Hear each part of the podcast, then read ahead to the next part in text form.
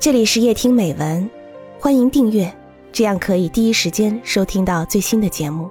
每晚九点，与你相伴。珍贵的尘土，作者帕乌斯托夫斯基。记不起来了，这段关于一个巴黎清洁工约翰·沙梅的故事是怎样得来的？沙梅是靠打扫区里几家手工艺作坊维持生活的。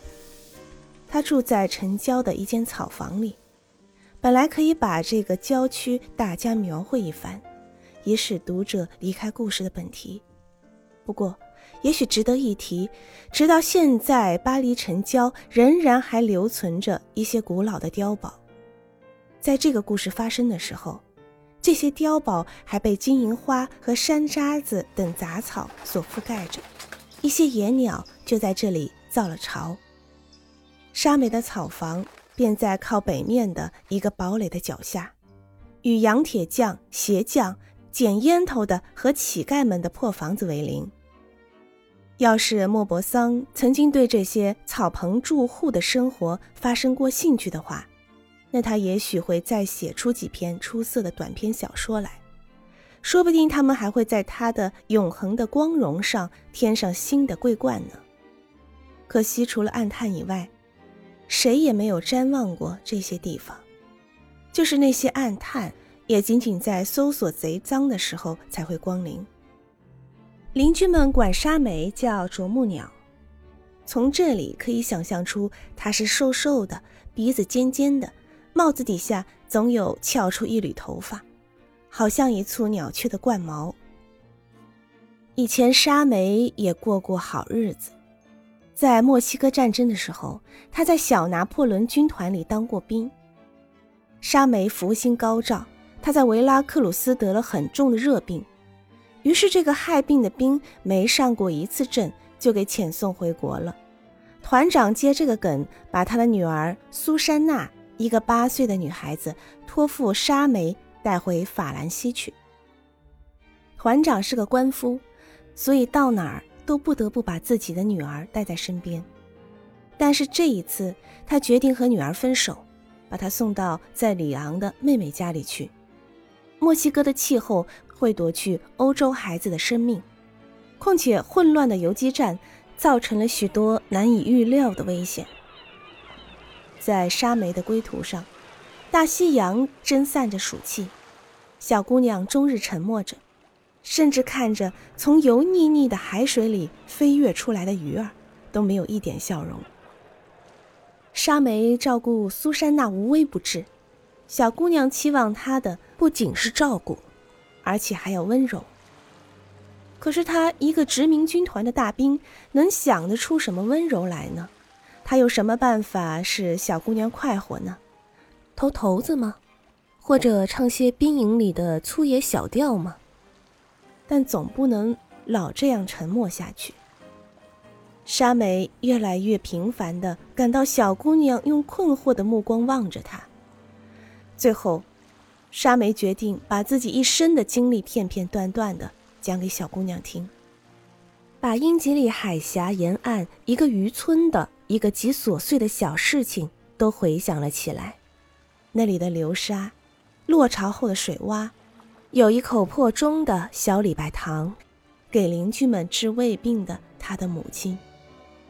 在这些回忆里，沙梅找不出任何能使苏珊娜快活的有趣的东西。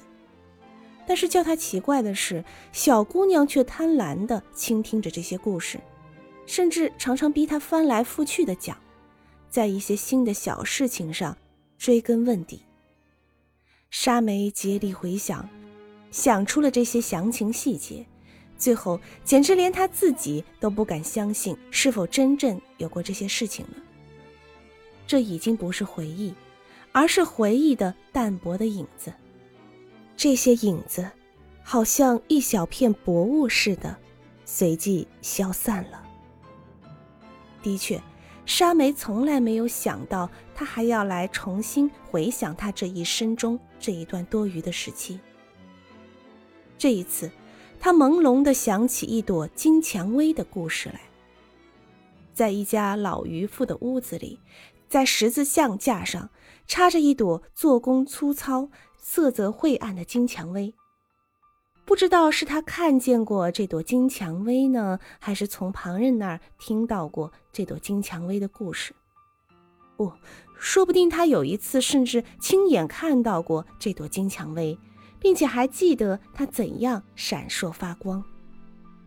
虽然窗外并没有阳光，而且在海峡上空咆哮着惨烈的风暴，沙美越来越清楚地想起了这朵蔷薇的光辉。